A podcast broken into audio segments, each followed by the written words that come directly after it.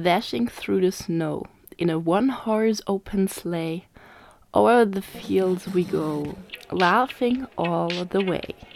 Katharina, kennst du eigentlich irgendeinen Podcast, der mehr als Pop ist? Mehr als Pop. Der Musikpodcast mit Katharina und Johannes. Advent, Advent, ein Lichtlein brennt. Nein, Spaß. Ich will euch nicht mit traditionellen Gedichten nerven. Hier geht es ja schließlich um Musik. Und deshalb soll es auch in diesem Adventskalender um Musik gehen. Wie immer versuchen wir natürlich, dass es um mehr als nur Popmusik geht. Und zum Glück hat auch die Weihnachtsmusik da einiges zu bieten. Jingle Bells, um diesen Song soll es heute gehen. Und es ist ein sehr traditioneller Weihnachtssong, obwohl er nichts mit Weihnachten zu tun hat. Mal wieder. Nicht wirklich überraschend, würde ich sagen, nachdem das ja bei zwei, drei der großen deutschen Weihnachtslieder auch so war. Aber fangen wir am Anfang an. Jingle Bells ist ein Lied von dem amerikanischen Komponisten James Lord Pierpont und das wurde so zwischen 1850 und 1857 komponiert. Also man weiß nicht so richtig, wann dieses Lied denn tatsächlich entstanden ist. Man weiß aber, dass 1857 das Urheberrecht dafür vergeben wurde und es dann auch das erste Mal tatsächlich veröffentlicht wurde. Offiziell heißt dieses Lied auch gar nicht Jingle Bells, sondern The One Horse Open Sleigh. Unter dem Namen Jingle Bells wurde es erst 1859 veröffentlicht, also zwei Jahre später. Und ab dort hat sich dann auch so dieses Lied irgendwie ziemlich weit verbreitet. Wie aber schon gesagt, es ist eigentlich gar kein Weihnachtslied, sondern es geht eben um diesen One-Horse Open Sleigh, also um diesen Schlitten, der eben von einem Pferd gezogen wird, um diesen offenen Schlitten. Und in dem Lied geht es um ein Pferderennen, um ein Schlittenrennen, besser gesagt, was halt Jugendliche gemacht haben und was je nach Geschichte, die man liest, auch nicht wirklich gut ausgegangen ist.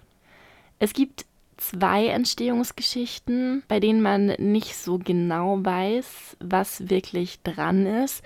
Es gibt in den USA nämlich zwei Orte, einmal Savannah und einmal Medford, die die Entstehung für sich beanspruchen. In Medford war es so, dass der Komponist James Pierpont 1851 dort zu Besuch war. Und dann gab es da halt ein ja, Zimmer mit einem Klavier. Und dort hat er dieses Lied dann das erste Mal vorgespielt, seinem Freund, den er dort besucht hat. Und der fand das total cool und hat dann eben diesen Text geschrieben zu dieser einfachen, eingängigen Melodie.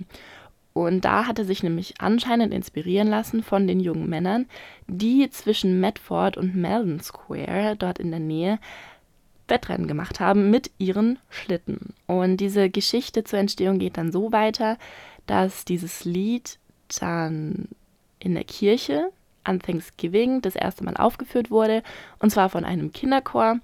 Und die Gemeinde dort war anscheinend so begeistert von dieser tollen Melodie und dem tollen Text, der auch so richtig gut in eine Kirche passt, dass das Lied an Weihnachten in der Weihnachtsmesse direkt wieder aufgeführt wurde, eben wieder von einem Kinderchor.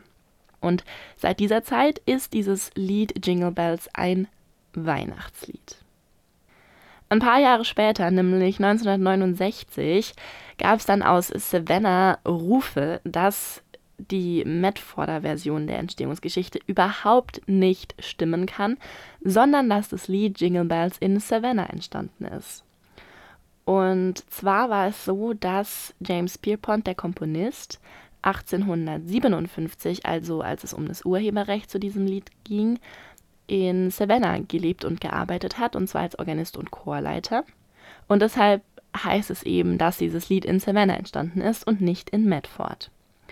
Ein Teil der Geschichte überschneidet sich sogar ein bisschen, und zwar heißt es auch in der Erzählung aus Savannah, dass dieses Lied eigentlich für einen Gottesdienst geschrieben wurde, und zwar für den Thanksgiving-Gottesdienst, und dass es auch dort so war, dass alle das so toll fanden und deshalb es an Weihnachten nochmal aufgeführt wurde.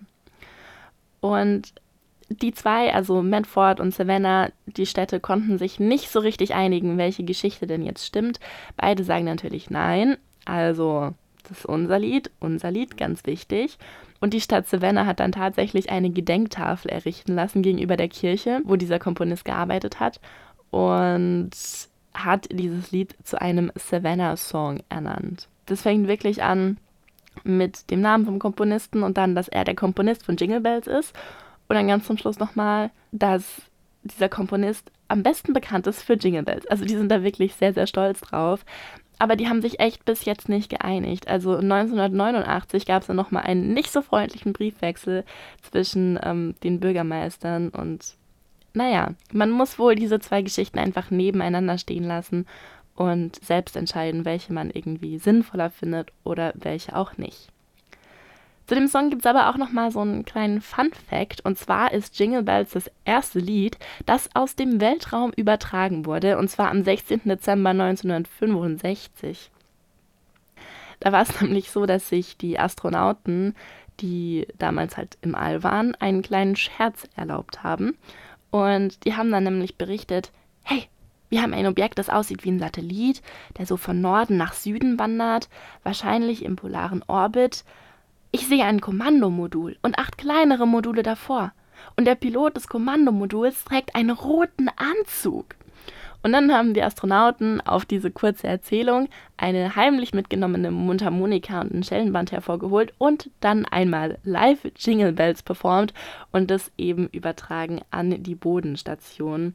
Und damit waren dann die Mundharmonika und dieses Schellenband die ersten Musikinstrumente, die im Weltraum gespielt wurden. Und Jingle Bells eben das erste Lied, das aus dem Weltraum übertragen wurde. Und ich finde, das ist schon eine wirklich süße Geschichte, so, das wusste ich auch nicht. Und dann hat Jingle Bells irgendwie doch mehr zu bieten, als ich immer dachte. Für mich ist dieser Song nämlich einfach das Standard-Kinderlied was man im Blockflötenunterricht immer lernt, weil es einfach nicht anspruchsvoll ist zu spielen. Und ich habe das auch selber auf der Blockflöte gespielt. Und mein Bruder hat es auch auf der Blockflöte gespielt. Und deshalb kann ich es einfach nicht mehr hören. Aber für euch packe ich den Song natürlich trotzdem in die Playlist. Auch wenn ich davon ausgehe, dass jeder von euch den eigentlich kennt. Also hört auf jeden Fall mal in die Playlist rein. Da kommt jeden Tag ein neuer Song dazu, denn es gibt jeden Tag im Dezember bis zu Heiligabend eine neue Folge, in der es um einen neuen, einen anderen, einen alten Weihnachtssong geht. Das war mehr als Pop mit Katharina und Johannes. Bis nächstes Mal.